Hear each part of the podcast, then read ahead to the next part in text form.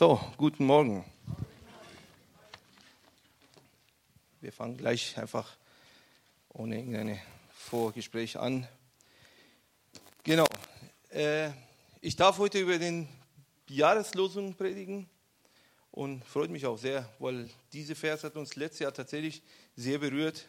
Wir haben sehr viel darüber nachgedacht mit Elisabeth, weil wir einfach mal auch in gewisse Momente reinkamen, wo, wo wir gemerkt haben, okay, ja, sie glauben, stimmt ja, gewissermaßen nicht. Und man versucht halt äh, irgendwie christlich das Ganze zu bügeln und, und aber doch irgendwo tief im Herzen ist doch irgendwas, was fehlt. Und, und als wir dieses Jahr tatsächlich diesen, diesen Bibelvers rauskamen, äh, das ist der Jahreslosung, hat uns so paff so getroffen, wir waren so äh, ich weiß gar nicht, ob es positiv war, negativ war, irgendwie war es auf jeden Fall sehr, sehr berührend für uns, dass wir, äh, dass diese Bibelvers dieses Jahr kommt, obwohl wir eigentlich letztes Jahr sehr viel uns daran gemacht haben und viel darüber nachgedacht haben.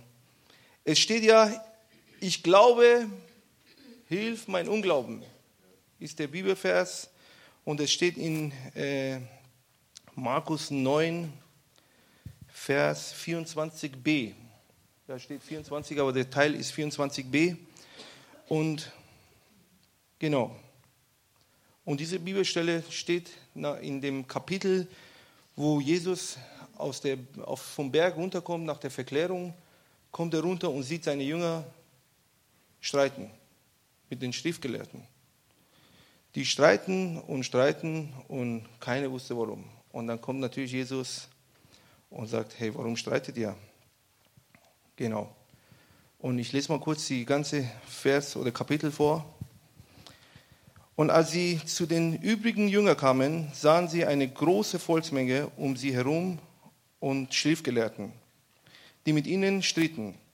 Und sobald die ganze Volksmenge ihn sah, erstaunten sie sehr und sie liefen herbei und begrüßten ihn. Und er fragte sie, worüber streitet ihr mit ihnen? Und einer aus dem Volksmenge antwortete ihm, Lehrer, ich habe meinen Sohn zu dir gebracht, der einen stummen Geist hat. Und wo er ihm auch ergreift, zerrt er ihm zu Boden und er schäumt und knirscht mit den Zähnen und wird starr. Und ich sagte deine Jünger, dass sie ihn austreiben möchten. Und sie konnten es nicht. Er aber antwortete ihnen und spricht, O ungläubiges Geschlecht, bis wann soll ich bei euch sein? bis wann soll ich euch ertragen? Bringt ihn zu mir. Und sie brachten ihn zu ihm. Und als der Geist ihn sah, zerrte er ihm zugleich und er fiel zur Erde, wälzte sich und schäumte.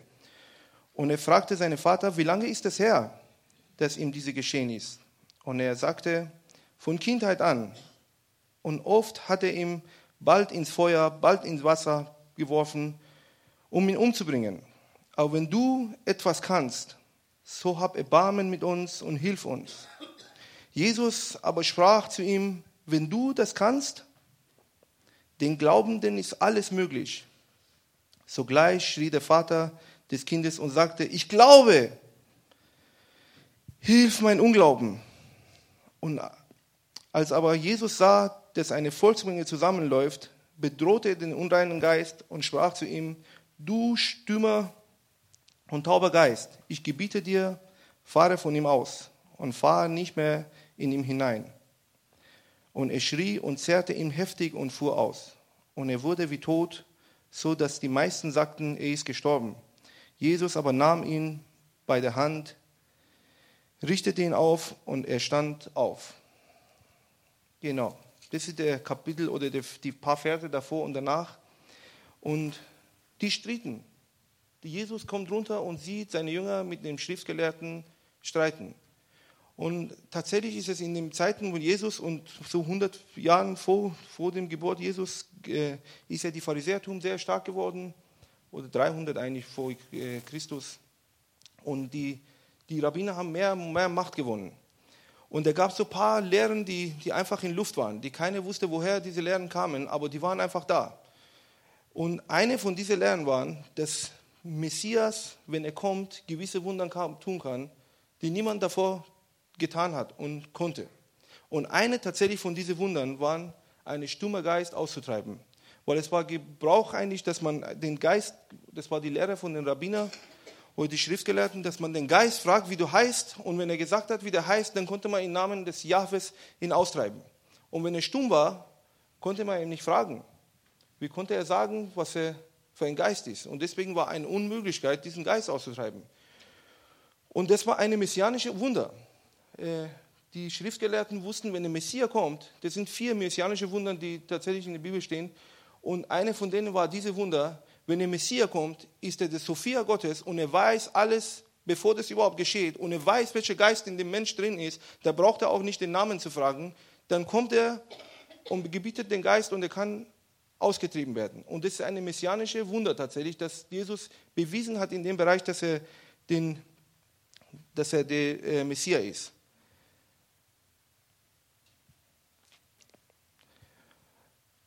Genau. Und in dem Fall kommen die Menschen oder dieser Vater kommt zu den, äh, zu den Jüngern und die Jünger wussten ja, weil das Kapitel davor, Kapitel 8 steht ja, dass Petrus tatsächlich äh, bekannt hat, dass der Jesus der Messias ist und die waren richtig aufgepumpt, weil äh, irgendwie total äh, mutig, weil die gesandt wurden von Jesus, die haben Dämonen ausgetrieben, Tote äh, auferweckt und äh, Kranke geheilt und die waren tatsächlich voller Selbstüberschätzung in dem Bereich und da kam der Vater und die Jünger haben gesagt, ja, ja, komm mal her, wir machen das. Ja. Und, und das war ein Dorn im Auge von Schriftgelehrten, weil eigentlich war es eine Akte Blasphemie, weil die nicht das machen dürften und konnten. Das war ja eine messianische Wunder. Man kann nicht als normaler Mensch sagen, komm mal her, wir machen das. Es kann nur der Messias. Und diese Wunder ist nur für den Messias zu tun. Und wenn man sagt, ich kann das machen, heißt das, man eigentlich sagt, okay, ich bin der Messias. Ne? Und da geschieht dieser Streit. Und die streiten sich. Und Jesus hat irgendwie auch äh, so nebenbei seine Jünger fast gerettet, eigentlich aus der Misere, was sie drin waren, äh, als er den Jünger geheilt hat. Und wir sehen auch in dem Bereich einen äh, verzweifelten Vater, der total verzweifelt war. Der wusste nicht mehr, was er machen soll. Seit Kindheit, dieser Kind hat ihn wirklich mit seiner Krankheit eigentlich gebunden an, an ihm. Und er konnte, ich weiß nicht, wie er das hingekriegt hat. Äh, vielleicht hat er ihn überall zur Arbeit mitgenommen. Vielleicht war er gar nicht mehr, hatte gar nicht mehr gearbeitet und nur zu Hause geblieben, weil wenn er Geist ihn gegriffen hat, hat er ihn tatsächlich, wie das steht, im Feuer geworfen, im Wasser geworfen und er wollte ihn umbringen. Und der Papa musste ihm zum Hilfe eilen, damit der Junge nicht umgebracht wird. Das ist eine verzweifelte, jeder von uns war ja mal irgendwann in einer verzweifelten Situation. Kennt ihr das? Wo man nicht mehr wusste, wo der Ausweg ist. Er war verzweifelt und wusste nicht mehr, was er machen soll. Seine liebe Sohn, den er vielleicht am meisten geliebt hat, war krank und er wusste nicht, wie man das machen soll. Er war wahrscheinlich überall, der hat überall getestet, überall bei jedem Pastor und jedem Prophet und jeder Heilungsprediger, die in deren Zeit gab, war er wahrscheinlich dort und hat versucht, irgendwas zu machen. Aber nein, ist nichts passiert. Und der hat irgendwo gehört, da ist irgendein Jesus, der gewisse Wunder tut. Und lass mich mal dahin gehen. Vielleicht kann er mir helfen. Vielleicht kann er mir helfen und mich aus der Situation retten. Und dieser verzweifelte Vater kam und die Jünger konnten nicht helfen.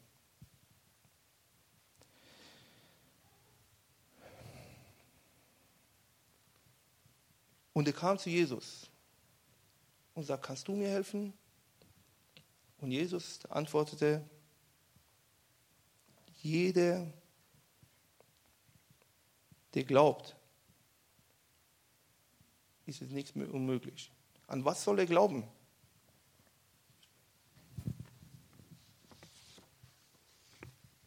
Den Glauben ist alles möglich. An was soll er glauben? Was soll da geglaubt werden? Dass der Jesus der Messias ist, der gekommen ist, um die Welt zu versöhnen mit dem Jahwe, der Vater. Und in den Aussagen, was Jesus macht, den Glaubenden ist alles möglich, proklamiert er als Einzelner, der da steht, in eine Menge von Menschen. Ihr seid alle ungläubig. Das waren vielleicht hochrangige Schriftgelehrten und Pharisäer und, und Bevölkerung, die angesehen waren. Und er benennt alle ungläubig. Den Vater auch, seine Jünger auch. Der benennt alle ungläubig. Stellt euch mal vor, in eine religiöse Umgebung, man kommt rein und man geht in eine Kirche, jemand kommt hier rein und schreit einfach, ihr Heuchler und Ungläubige, geht mal hier raus, ihr Heiden alle.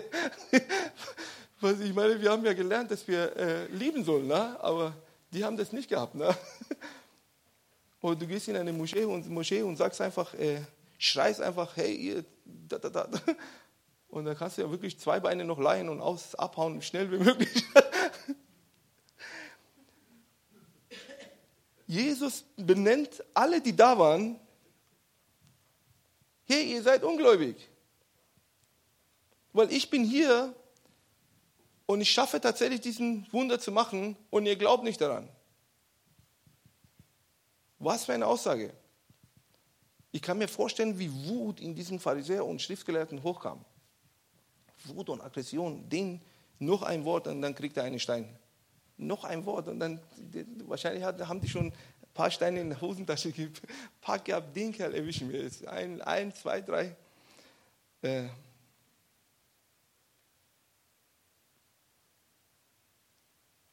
Und der Vater schreit, ich glaube. Der war verzweifelt, es musste was geschehen. Er hat keinen Ausweg mehr gehabt, keiner konnte ihm helfen und jemand sagt, hey, wenn du glaubst, dann ist alles möglich. Und es war seine einzige Ausweg oder Tür, wo er seinen Sohn heilen konnte. Der sollte glauben. Und er schreit, ich glaube. Ich glaube. Und alle konnten hören. Ich glaube. Den Glauben, das ist nicht unmöglich. Okay, ich glaube. Dann soll mein Sohn geheilt werden. Hauptsache, mein Sohn wird geheilt. Egal, was du sagst, ich mache das ob ich glauben soll oder hier Arabisch tanzen soll oder egal was. Ich mache einfach, damit mein Sohn geheilt wird. Und dann, in dem Moment, wo er sagt, ich glaube, und merkt auch, okay, wenn ich, das wird jetzt ein bisschen äh, Wort hin und her, wenn der der Messias ist und der Einzige ist, der mein Kind heilen kann, und die einzige Möglichkeit ist, dass mein Kind geheilt wird durch diesen Messias, der da steht, dann ist er der Weisheit Gottes und Sophia Gottes. Und wenn diese Sophia Gottes jetzt mein Herz erkennen würde, dass ich doch nicht glaube, was würde dann passieren?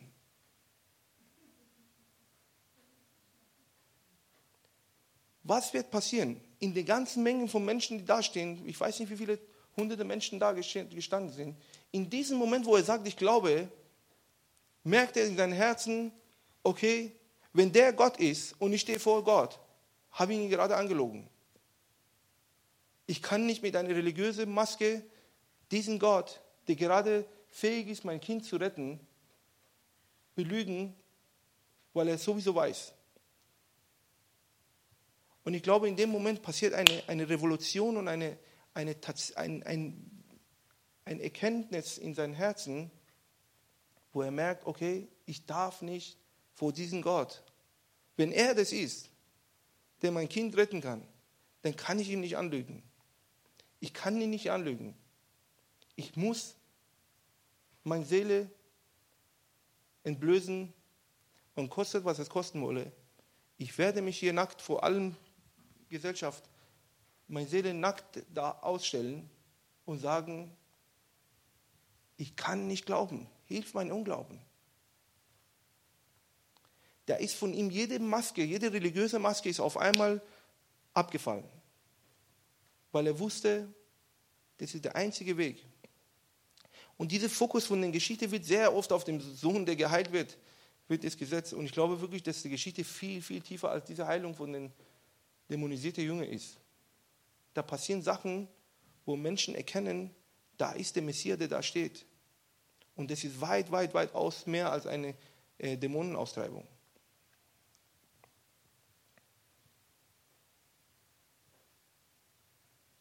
Und er blößte sich vor der Volksmenge und bekennt, dass er keine Glauben hat und dass er Hilfe braucht. Er erkennt, dass er selber eine Heilung braucht. Bevor sein Sohn geheilt werden muss, braucht er eine Heilung, weil er eine religiöse Maske drauf hat. Der weiß gar nicht, was, was er glaubt und was er nicht glaubt.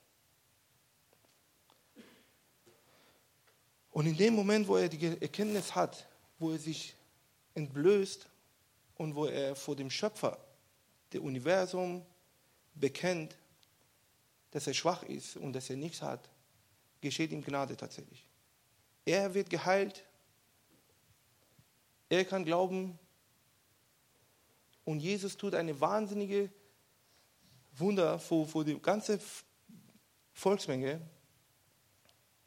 und unterstreicht mit dem ganzen, mit diesem Wunder, dass er der Messias ist. Und jeder konnte sehen. Ich kann mir vorstellen, wie die Schriftsteller hätten einfach Kopf runter und ab nach Hause. Die haben irgendwas behauptet, was jetzt gerade, die wurden eigentlich beschämt auch. Religiöse Geister wurden beschämt, der Mann wurde geheilt von seiner religiösen Maske. Der Junge wird geheilt von seiner Krankheit und dem, was, was er sein Leben lang ihn eigentlich gequält hat. Mit einer Aussage, wo der Vater macht und wo er sein Herz einfach offen vor Gott hinstellt, passieren so viele Wunder und so viele Geschehnisse in einem Sache, in einem Moment.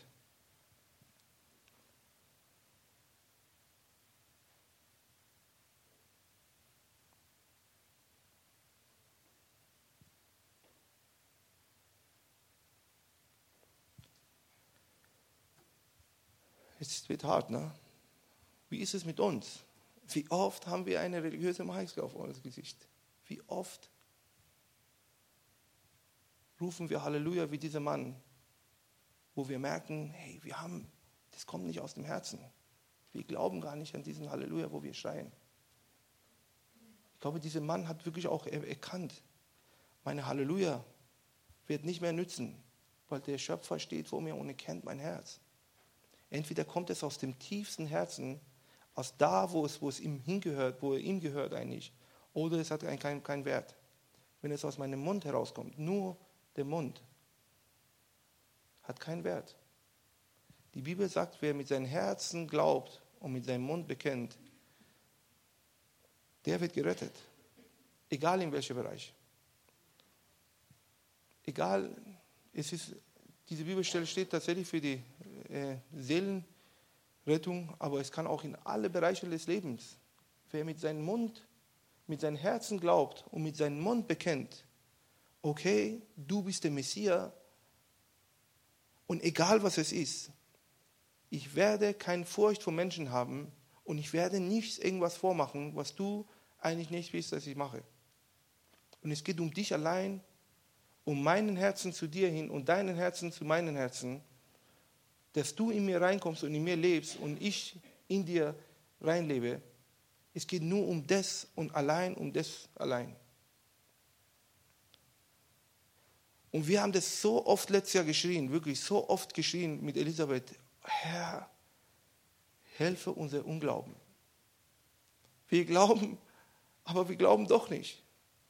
Wir glauben so viele Sachen, aber irgendwo passiert nichts dann haben wir doch keine Glauben, weil der Glauben ist alles möglich. Das sind Bibelworte, das ist nicht meine, meine, das ist eigentlich, was Jesus gerade hier sagt. Den Glauben, ist alles möglich. Ich will jetzt hier keine, keine äh, runterdrucken, sondern eher eine Ermutigung für uns alle. Weil, wenn wir verzweifelt sind, sage ich immer meine Kinder, wenn wir verzweifelt sind, kommen wir zu keiner Antwort und wir können nicht weiterkommen. Verzweiflung ist eine, eine teuflische Sache, die in unseren Kopf reinkommt und uns einfach nur unten halten will. Das ist so ein Fuß, der einen runterdruckt und sagt, nein, du kommst nicht hoch. Aber Erkenntnis ist eine Weisheit Gottes, die in unser Herzen reinkommt und uns aufstehen lässt und sagt, okay, jetzt ist dran. Ich werde mich nicht runterkriegen lassen. Und diesen Fuß, der mich runterhalten will, bah, man reißt sich aus der Situation raus und sagt, okay, ich bin jetzt hier und helfe meinen Unglauben. Und ich will das machen, was du sagst, dass ich das machen soll. Und in diesem, genau in diesem Moment geschieht Heilung, geschieht Gnade in unser Leben. Da kommt der Herr rein, wo er sich offenbaren kann, wo er sich verherrlichen kann, wo er zeigen kann, er ist der Messias, er ist der Schöpfer, er ist der, der Retter unserer Seele und die Seele von allen Menschen drumherum. Er kann sich offenbaren und sagen, okay, ich bin der Herr, durch meine Erkenntnis und durch meine Schwäche, die ich gerade zugebe. Genau.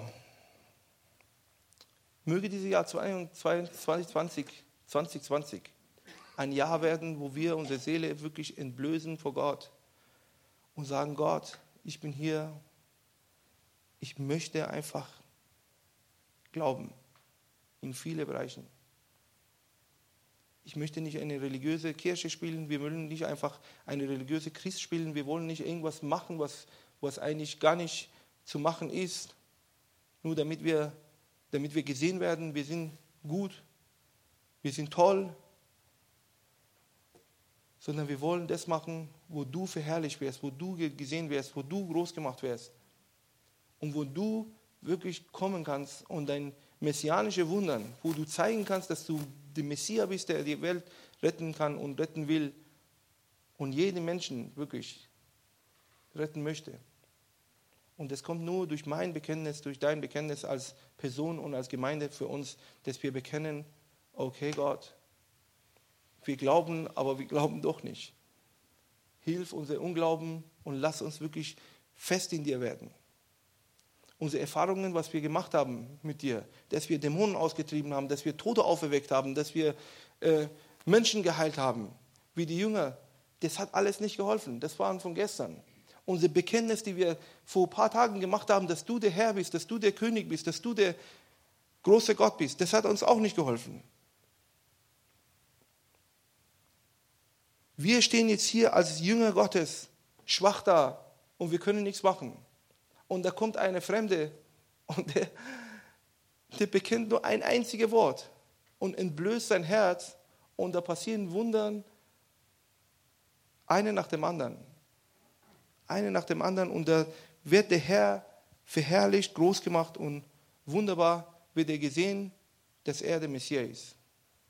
Und möge diese 2020 ein Jahr werden, wo wir als Einzelmenschen und als Gemeinde wirklich unser Herzens entblößen vor Gott und sagen, okay, da sind wir schwach und da können wir nicht.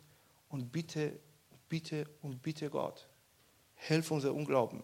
Helf unser Unglauben, damit wir da stehen können und glauben können. Heil unser Herz, dass wir wirklich fest werden können in dir. Und dass du dich verherrlichen kannst in unser Haus, in unser Herzen, in unsere Umgebung. Und wer mit seinem Mund bekennt und mit seinem Herzen glaubt, der wird gerettet werden. Und das ist unser Herr und der ist gnädig. Mit allen unseren Schwächen kommt er immer wieder und will uns aufrichten und sehen, okay, du bist.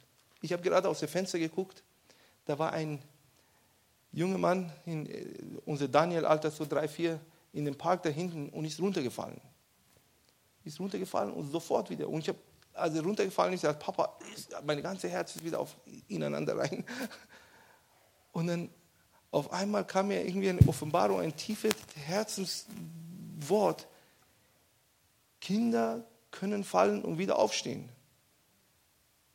Das ist in der Natur des Kindes, dass er hinfällt und wieder aufsteht. Und sei mal ganz ehrlich, wie viele von euch sind schon äh, ab 40, ab 30 runtergefallen? Wie viele von euch? Schon ab 30. Ja? Man liegt da, oh, oh, man, oh, man murrt. Man hat das verlernt, wieder aufzustehen. Kinder, das geht in Sekunden. Ah, ist er wieder auf. Und man, wir haben verlernt, aufzustehen. Möge der Herr uns wirklich beibringen, wenn wir fallen, wie diesen Mann, wo er fast Gott angelogen hat, und erkennen, okay, ich bin gefallen, ich möchte aufstehen wieder. Ich möchte wieder aufstehen. Und möge dieses Herz des Kindes, wo wir hatten, auch wieder erlebt werden und belebt werden in unserer Innersten, dass wir wirklich wieder aufstehen können und sagen können, okay, in viele Sachen, wo wir nicht geglaubt haben, wollen wir wieder glauben. Und eine wahre Glaube und eine lebendige Glaube, dass der Messias der wahre ist und der, der kann, er kann das machen. Amen. Amen. Gott segne euch. Es war kurz, aber äh, knackig und denkt darüber nach.